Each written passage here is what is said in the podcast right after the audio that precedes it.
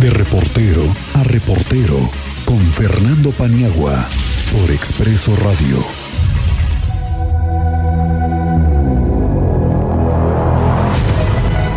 Maestro Fernando Paniagua, como siempre, qué gusto saludarte, ¿cómo te va? Buenas tardes. querido Miguel Ángel, ¿cómo están, eh, compañeros del auditorio? Buenas tardes.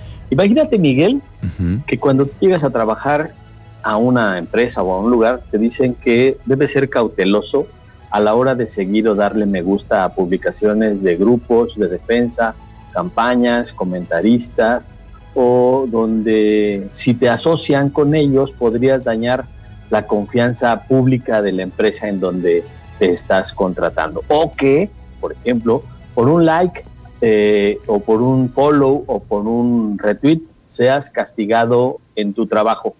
¿Te lo imaginas, Miguel? Pues no lo quisiera ver, pero parece que es parte de una dinámica en todos lados, porque eres un funcionario público, representas a o eres parte de una organización, lo haces de lunes a viernes en horarios hábiles o lo haces permanentemente. Es 24 horas el cargo, es público lo que haces, eso es lo que ahí es como mucha discusión, ¿no? Bueno, pues precisamente esa es la discusión que están teniendo desde las 11 de la mañana del día de hoy.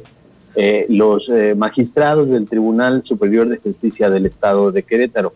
Eh, lo que hacen ellos, aparte de todos los demás temas que están discutiendo y que están en la agenda, es discutir la propuesta de código de ética y código de conducta presentada el pasado 25 de febrero por la presidenta del Tribunal Superior de Justicia, la magistrada Mariela Poncevilla.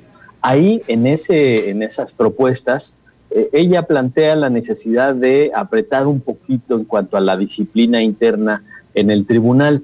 Y lo que eh, ella argumentaba, incluso algunos funcionarios del tribunal están plenamente conscientes de que está sucediendo, de que en ocasiones podíamos ver en redes sociales de trabajadores del eh, tribunal imágenes, fotografías de gente festejando el cumpleaños en las oficinas al interior del Tribunal Superior de Justicia entre los expedientes de la gente, mientras la gente, eh, el justiciable, le llaman los abogados, mientras el justiciable espera que le sea resuelto un asunto de, eh, en el que tienen un, un pleito o un diferente con otra persona o con otra empresa.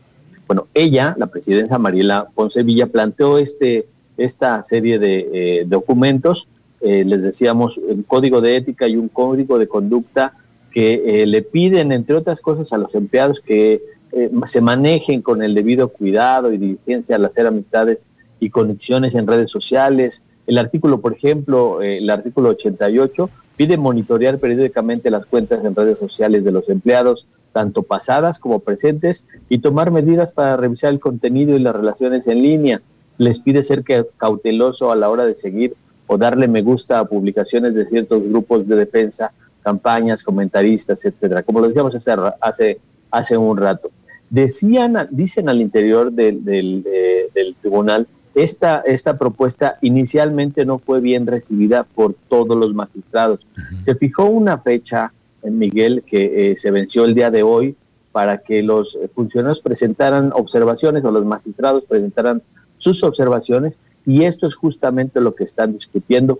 Vamos a ver si la propuesta de Mariela Ponce Villa pasa adelante entre el Pleno de los Magistrados o si eh, se crea uno, se plantea una, nueva propuesta, pero me parece que vale la pena analizar y tener en cuenta que ya eh, la realidad esta que estamos viviendo de, la convivencia diaria, de la actuación, incluso, eh, ¿por qué no decirlo? En el caso nuestro, el, el realizar nuestro trabajo en redes sociales es primordial.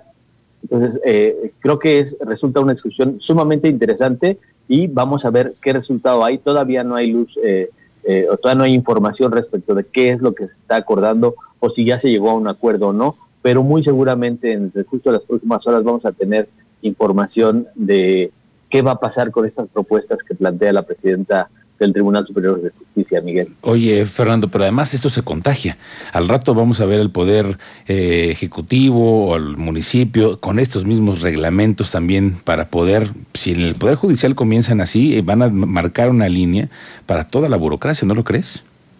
Podría ser, pero creo que vale la pena eh, tomar en cuenta algunos aspectos. El, el, tema de la libertad de expresión, uno de ellos, el derecho a la privacidad del mismo el trabajador, los derechos humanos que implica el ejercer o no una publicación en una red social. Es decir, me parece que esos derechos de tercera generación que les llaman los abogados, valdría la pena tener una actualización porque, bueno, eh, ¿qué tan válido es que tu jefe, eh, el magistrado, te diga no publiques ese, no le des like a el tema de eh, fulanito de tal porque no estamos de acuerdo o porque no va de acuerdo con los principios y valores del tribunal, pero y si va de acuerdo con los principios y valores de esa persona y esa cuenta es una cuenta personal, ¿por qué no habría de hacerlo?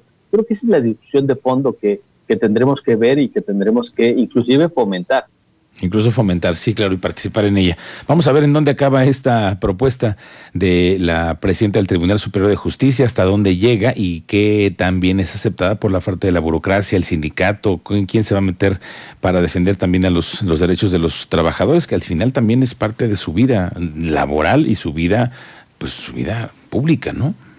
Claro, por supuesto. Vamos a, eh, el, resultado que sea lo vamos a dar a conocer, a conocer con usted. Muy bien. Gracias, Fer. Estamos pendientes. Buena suerte. Muy buena tarde. Gracias, muy buenas tardes. Es Fernando Paniagua. De reportero a reportero, aquí hablamos con especialistas sobre los temas que hoy son importantes aquí en Querétaro. Volvemos.